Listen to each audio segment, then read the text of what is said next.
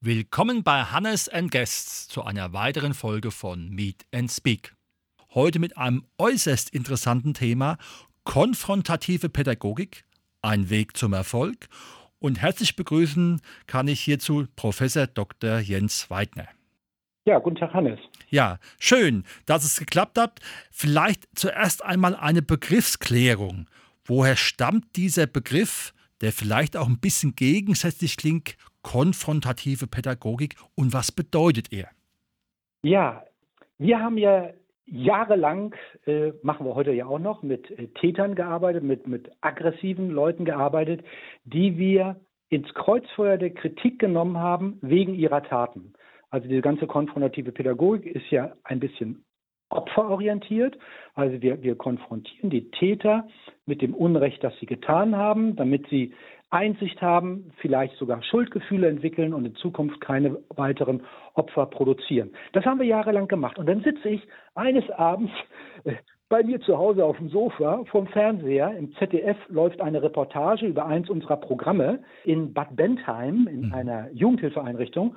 Und da sagt der Direktor mit dem Namen Pölker in die Kamera, ja, und wir machen hier konfrontative Pädagogik. Da habe ich gedacht, was macht er da? Also das habe ich ihm ja beigebracht. Mhm. Der nennt das konfrontative Pädagogik und dann habe ich gedacht, das ist ja ein cooler Begriff. Und habe ihm am nächsten Tag angerufen und gesagt, erlaubst du mir, dass ich diesen Begriff in Zukunft verwende und ich werde auch immer auf dich verweisen, dass du der Erste bist, der den in die Welt gesetzt hat. Und dann haben wir uns gesagt, ja, den nennen wir konfrontative Pädagogik.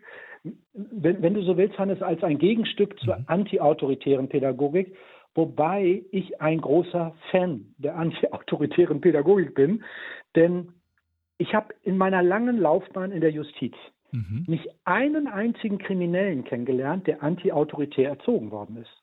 Also die antiautoritäre Erziehung, hat, also diese nette Erziehung, diese mhm. großzügige Erziehung, hat dazu geführt, dass die Leute auf jeden Fall nicht kriminell wurden. Äh, die Kriminellen, die wir kennengelernt haben, die waren fast durch die Bank sehr, sehr autoritär, manchmal diktatorisch mhm. erzogen mhm. worden, mit Gewalt zum Teil. Ja. Äh, also insofern äh, ist die konfrontative Pädagogik zwar das Gegenstück zur antiautoritären Pädagogik, aber sie muss erst dann angewandt werden, wenn die antiautoritäre versagt hat.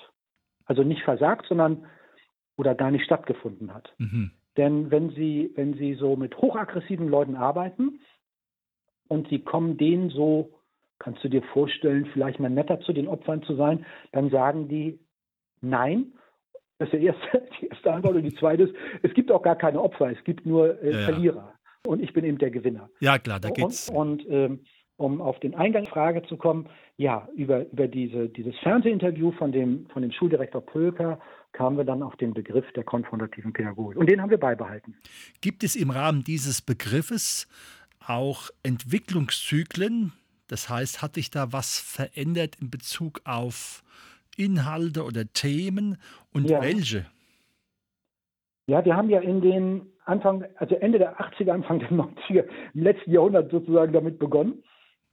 Und dann ab, und dann haben wir hauptsächlich ja gearbeitet mit zwei Methoden, dem Anti-Aggressivitätstraining, also einem speziellen sozialen Trainingsprogramm für, für Aggressive, und dem Coolness-Training. Mhm ins Coolness-Training kommen von mir aus aggressive Schüler, aber da kommen Leute ohne richterliche Auflage. Ins Anti-Aggressivitätstraining kommen alle mit richterlicher Auflage. Das Coolness-Training hat der Oberhausener äh, Sozialpädagoge und äh, Institutsinhaber äh, Rainer Gall übrigens erfunden. Äh, Hannes, und ich glaube, den kennst du ja auch. Der Rainer, der äh, hat uns auch in Duisburg lange verfolgt mit positivem Willen und ja, coolen Sprüchen. Also ich halte ja sehr viel von ihm ja. und äh, der, der, hat ja einfach Erfahrung. So, und wir beide haben uns dann ja auch zusammengetan. Das hat uns ja beiden äh, letztendlich überhaupt nicht geschadet.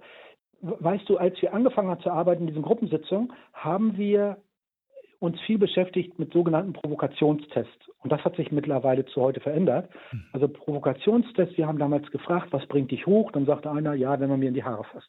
Dann haben wir den in der, in, so häufig in die Haare gefasst, bis, er, bis es ihn langweilte und er deswegen nicht mehr wegen dieser Berührung, die ja schon mal passieren kann, ja. zum Beispiel nach dem Sport oder, oder äh, in der Disco oder sonst wo, mussten die dann immer gleich jemand verprügeln, nur weil er sie in die Haare fasst. Und dann haben wir das geübt und geübt und geübt in so einen Rollenspielen, immer in die Haare gepackt, bis der dann cool blieb. Deswegen ja auch Coolness-Training. Mhm. Und äh, dann, wissen Sie, wir haben die ja berührt. Also wir haben angefasst. Ja. So, so Hannes. Und jetzt mal die Frage, wo ist Anfassen gut aus pädagogischen Gründen, aber wo wird Anfassen zu einem Übergriff sozusagen von einem Experten, einem Psychologen, einem Sozialpädagogen äh, äh, gegenüber dem Klienten? Also ist das dann noch Anfassen oder ist das dann vielleicht schon eine Form der, der Körperverletzung durch Mitarbeiter? Genau, das kenne so. ich ja auch als Pädagoge, da ist man ja auch manchmal in diesem Clinch. Und, und als, wir, als wir unbekannt und klein waren, ja. da kannte ich alle Klienten und alle Trainer. So, und dann sind wir ja größer geworden. Mittlerweile gibt es ja Tausende von uns und äh, pro Jahr werden ja auch Tausende von, von jungen Menschen mit unseren Methoden behandelt. In Deutschland, Österreich, Schweiz, Luxemburg. Also hat man da gar nicht mehr den Überblick. Und dann erschien uns dieses Berühren zu risikoreich. Mhm. Und äh, auf dieser Grundlage hat Professor Hein, ein Juraprofessor, äh, damals seine Doktorarbeit geschrieben, nämlich über das äh, Non- über das Touchen in den Antiaggressivitätstraining. Mhm. Ist das okay oder ist das eigentlich nicht okay? Und er hat gesagt, verfassungsrechtlich, also nach dem Grundgesetz, ist es eine hochriskante Geschichte und er würde uns dringend empfehlen, damit aufzuhören. Und dann haben wir im Jahr 2000 nach Erscheinen dieser Doktorarbeit Hein wirklich sehr ernst genommen und es äh, verboten in unserem Verband, dass die Leute, die von uns zertifiziert werden, ihre Klienten noch anfassen. Mhm. Also wir haben diese, diese Berührungen abgeschafft. Wenn wir keinen berühren können, können wir auch keinen Übergriff machen. Ne? Das ja, hat ja eine gewisse ist, Logik. Klar. Und, und, wenn ich dir jetzt, ja. achso, Entschuldigung. Ja. Ist mir jetzt mal so spontan eingefallen, würdest du sagen, dass mit dem genannten Ding Aggression auch wieder verlernbar ist, wenn sie schon irgendwo erlernt wurde? Ja, also ich bin ja, äh, ich bin ja nun Professor und da beschäftigen wir uns ja gerne mit Theorien. Und eine meiner Theorien, die mich sehr geprägt haben, stammt von dem Stanford-Professor äh, Albert Bandura. Äh, der hat ja ein, ein richtungsweisendes äh, Arbeit geschrieben über Aggression aus lerntheoretisch-kognitiver Sicht. Und der, und der sagt, und damit hat er auch völlig recht, das hat sich auch in der Praxis wirklich bestätigt, Aggression lernt man. Man lernt es von seinem aggressiven Vater, man lernt es im Heim, wenn man da groß geworden ist, wenn, wenn das Heim nicht gut geführt ist und da viel Subkultur unterwegs ist. Also Aggression wird gelernt, aber sie kann auch wieder verlernt werden. Das geht nur nicht durch zwei oder drei Gespräche. Das muss schon länger dauern. Deswegen dauern ja unsere Programme auch sechs Monate und sind sehr zeitintensiv und so weiter. Aber ja, die kann auch verlernt werden. Und bei zwei Dritteln unserer Probanden klappt das ja auch. Also die, die werden jetzt nicht alle Pazifisten, aber die äh, reduzieren extrem ihre Aggression. Also die, die prügeln keinen mehr ins Krankenhaus und, die, und, und äh, zwei Drittel hört ganz auf mit der, mit, mit der Gewalttätigkeit. Die hören dann auch auf mit dem Mobben. Mhm. Also, also ja, man kann es verlernen, wenn das Mindset stimmt. Also wenn die, wenn die eine neue Einstellung kriegen und die Einstellung lautet eben, Konflikte ohne Gewalt lösen ist eine coole Sache. Das auf alle die Fälle. Botschaft das, versuchen wir ja rüberzubringen. Und ich selbst kann es ja als Pädagoge sagen, es fängt ja oft in der Schule an. Ne? Ja, mit, also äh, eigentlich, also die Schulen kriegen ja quasi das dann äh, in ihre äh, Klassen gespült, äh, was in der elterlichen Erziehung mhm. schiefgelaufen ist. Ja, ja, klar. Also, die, die, die äh, also wenn, wenn man Kinder mies erzieht, wenn man einfach eine wirklich schlechte Erziehung macht, also man gibt ihnen nicht genug zum Essen, man, man, man, man, man wäscht sie nicht richtig, man gibt ihnen nicht genug Geld, äh, um, um, ein gutes Leben zu führen. Man, man, haut sie, statt sie zu loben. Also wissen Sie, man behandelt einfach sein Kind grottenschlecht. Mhm. Ah ja, klar, dann. Dann kommt das grottenschlecht in die Schule. Und, und dann bist du und andere gefordert, das sozusagen in der, in der sekundären Sozialisation, das ist ja Schule, auszugleichen. Ja, aber, aber da ist ja nicht nur dieser eine schwierige Fall. An, an den Schulen sind ja viele. Also das ist, da wird schon wirklich krass viel von Lehrerinnen und Lehrern verlangt. Das, das muss man ja auch mal klar sagen. Und äh, wenn man die aber in der Schule nicht in den Griff kriegt, dann sind das natürlich die Kinder, die dann die anderen mobben und erniedrigen und Sachbeschädigungen machen und die Lehrerin mit, mit Sexbegriffen beschimpfen und, und ich weiß nicht was. Also da gibt es ja eine breite Palette an Elend. Wenn man jetzt mal auf diese zwei Begriffe Anti-Aggressionstraining und Coolness-Training kommt, mhm. kann man da sagen, dass das Coolness-Training tendenziell einen präventiven Charakter hat oder einen stärker präventiven Charakter, und beim AAT man eigentlich schon weiß, das Kind ist im Brunnen gefallen, aber wenn der Klient, der Schüler Interesse hat, dann kann man das auch wieder auf einen guten Weg führen. Hannes, das hätte ich jetzt nicht besser formulieren können. Also vielen Dank für diese Frage, die die Antwort schon beinhaltet. Also äh, äh fachlich gesprochen, cooles Training in der sekundären Prävention, äh, Antiaggressivitätstrainings in der tertiären. Also Antiaggressivitätstraining laufen über richterliche Auflagen. Und, und äh, da wird kein Junge hingeschickt, weil er einmal auf dem Schützenfest sich ein bisschen geprügelt hat, sondern da kommen ja Leute zu uns, die für die Aggression zum Alltagsverhalten zählt. Und da sagen die Richter so, jetzt reicht's mir, du machst jetzt so ein Training mit über sechs Monate. Wenn du das nicht erfolgreich machst, kommst du möglicherweise sogar ins Gefängnis. Mhm. Und die Leute kommen dann zu uns äh, widerwillig, also wir nennen das dann sekundäre Behandlungsmotivation. Und unser Job ist es dann eben in den ersten drei, vier Wochen daraus wirklich ein Interesse zu machen. Und das kriegen wir deswegen hin, weil in unserem Programm fast immer ehemalige Gewalttäter teilnehmen, die jetzt resozialisiert sind und als positive Vorbilder sozusagen dienen. Wenn da so ein Typ sitzt wie ich, der so aussieht, weißt du, mit weißem Hemd und Krawatte und so weiter, das, ja.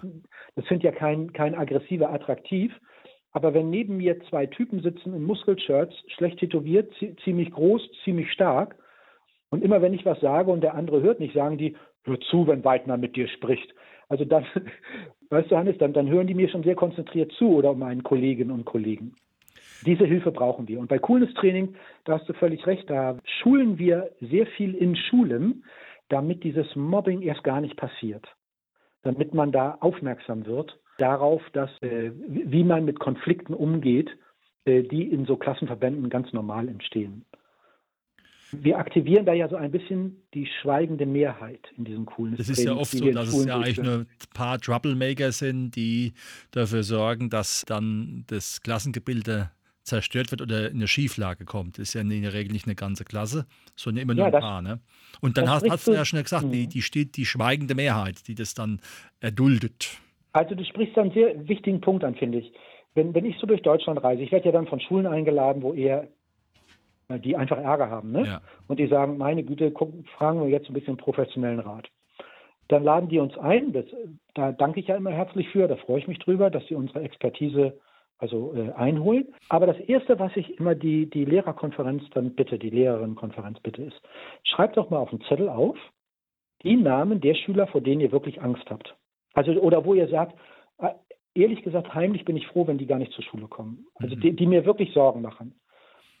So, und dann sitzen da, äh, von mir aus haben wir da eine Schule mit 500 Schülern und ich weiß nicht, wie viele Lehrerinnen und Lehrer da sind. Die sitzen dann alle in diesem, in unserem Meeting und schreiben auf ihre Karteikarten Namen auf. Und dann sammle ich die Zettel ein, lese die durch und auf allen Zetteln stehen fast dieselben Namen.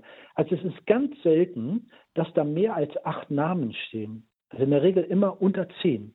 Mhm. Aber diese acht Hanseln mischen den ganzen Schulbetrieb auf. Und dann fragt man sich ja, wie in Gottes Namen kriegen das so 16-Jährige oder 14-Jährige oder 17-Jährige hin? Wie geht das? Und, und das geht so, dass die quasi die aggressiven, wenn du so willst, Anführer sind. Und jeder von denen hat so fünf bis zehn andere Kids, die den ganz toll finden, wegen seiner Potenz, mhm. seiner Stärke, seines, seines, seines kraftvollen Auftretens. Okay, so, und wenn wir dann ja mal sagen, davon haben wir acht Stück in der Schule und jeder von denen hat so zehn Gefolgsleute, wie so eine kleine Gang, dann haben wir schon 80 Schülerinnen und Schüler von den 500, die die ganz massiv antipädagogische Standards versuchen umzusetzen. Beleidigen, kränken, machen, Leute abziehen, mobben und so weiter. Das ganze, ja, das, das ganze die, diese Wertverletzungen, Handlungen. Ne? Genau, richtig. Aber wenn wir jetzt diese acht Hanseln quasi uns packen, in einem äh, positiven Sinne, jetzt mhm. nicht äh, äh, äh, körperlich, packen, wir tun die zusammen in so einen Kurs beispielsweise, in so einen Coolness-Trainingskurs, das ist ja die zweite Variante, die wir anbieten. und trainieren denen, bringen denen bei, wie sie, ja, wie sie sich besser verhalten können in ihrem Alltag und eben nicht mehr Angst und Schrecken verbreiten.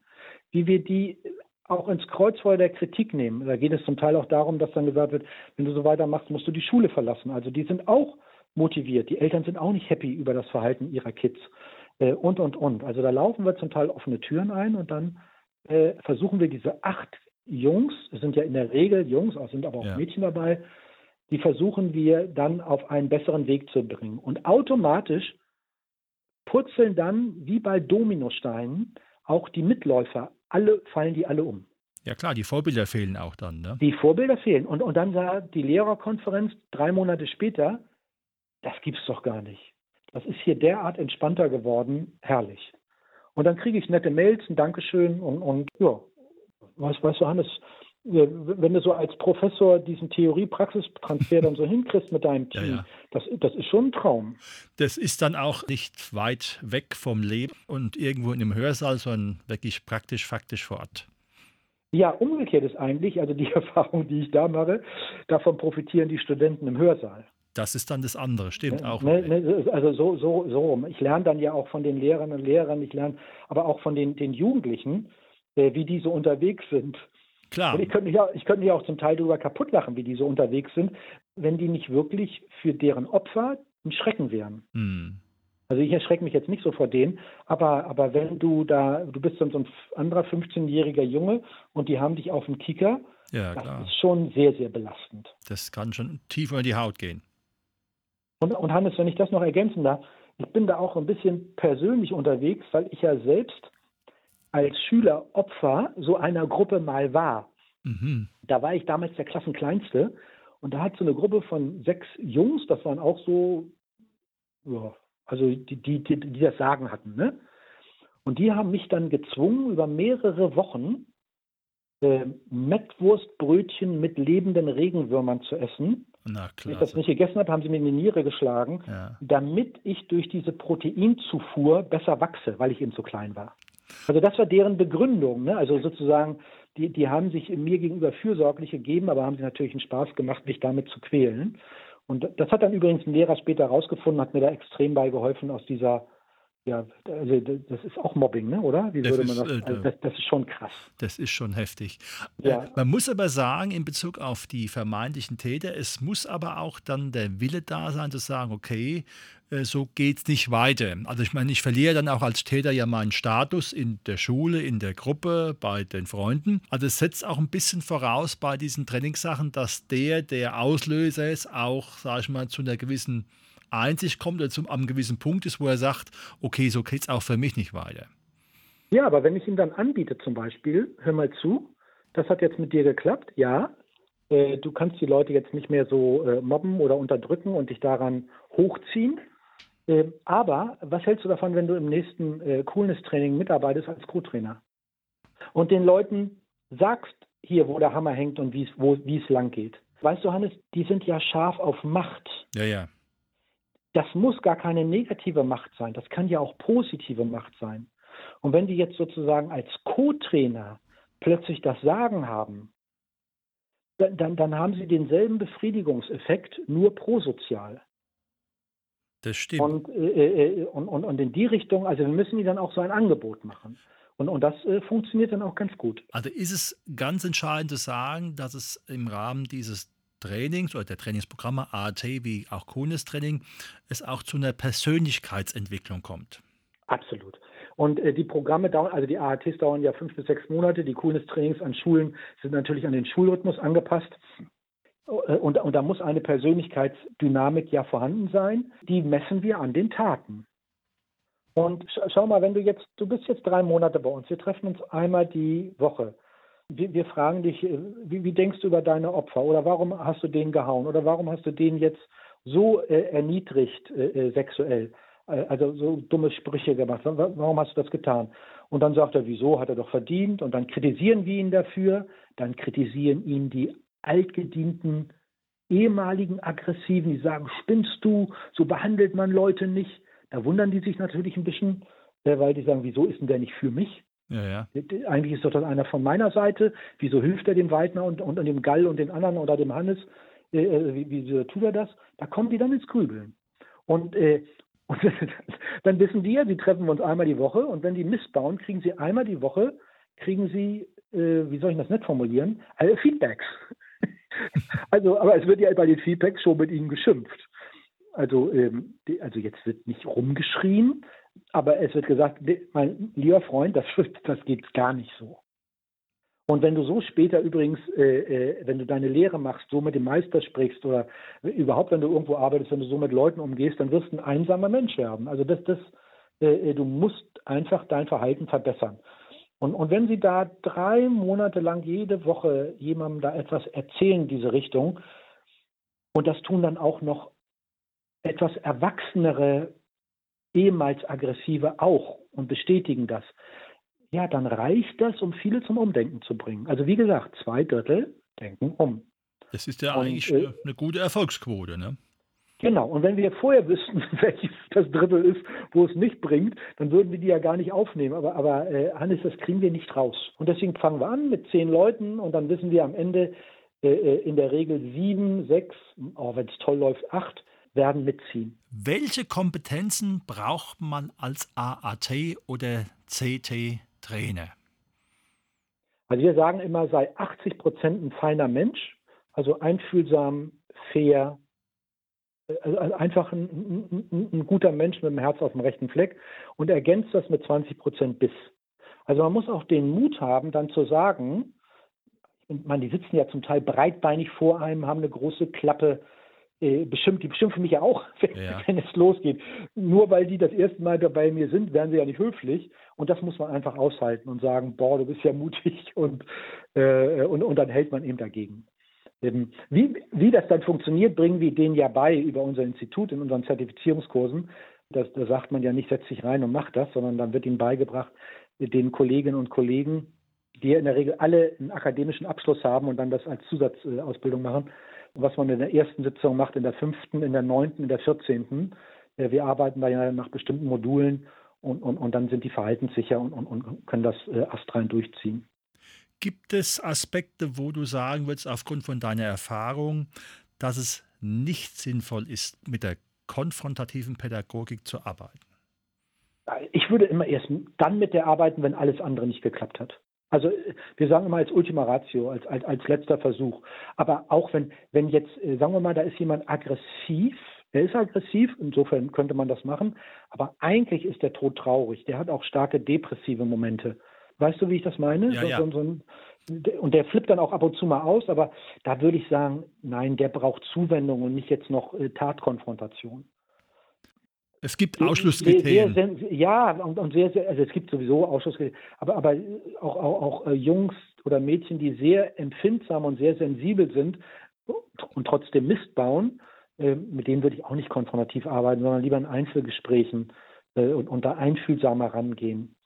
Ähm, das Gros, mit denen wir aber zu tun haben, sind eigentlich Jungs, die gut drauf sind und auch Mädels, Mädchen, die gut drauf sind, wirklich selbstbewusst, große Klappe und äh, sich alles zur Brust nehmen, äh, was ihnen da vor die Flinte kommt.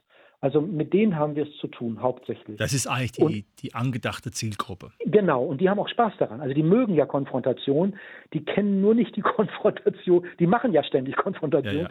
Die, die kennen die nur nicht sozusagen in einem pädagogischen Setting. Wir holen die sozusagen da ab, wo die stehen und, das, und deswegen funktioniert das auch. Sehr schön. Ich glaube, das war ein wunderbarer Einblick zum Thema konfrontative Pädagogik, ein Weg zum Erfolg. Professor Dr. Jens Weidner. Herzlichen Dank für das Interview. Äh, ganz herzlichen Dank an dich, an Hannes und an euer Interesse. Das freut mich natürlich sehr. Aber das weißt du ja, das hatten wir ja auch schon äh, angesprochen. Herzlichen Dank und auch an die Zuhörerinnen und Zuhörer. Alles Gute hier aus Hamburg.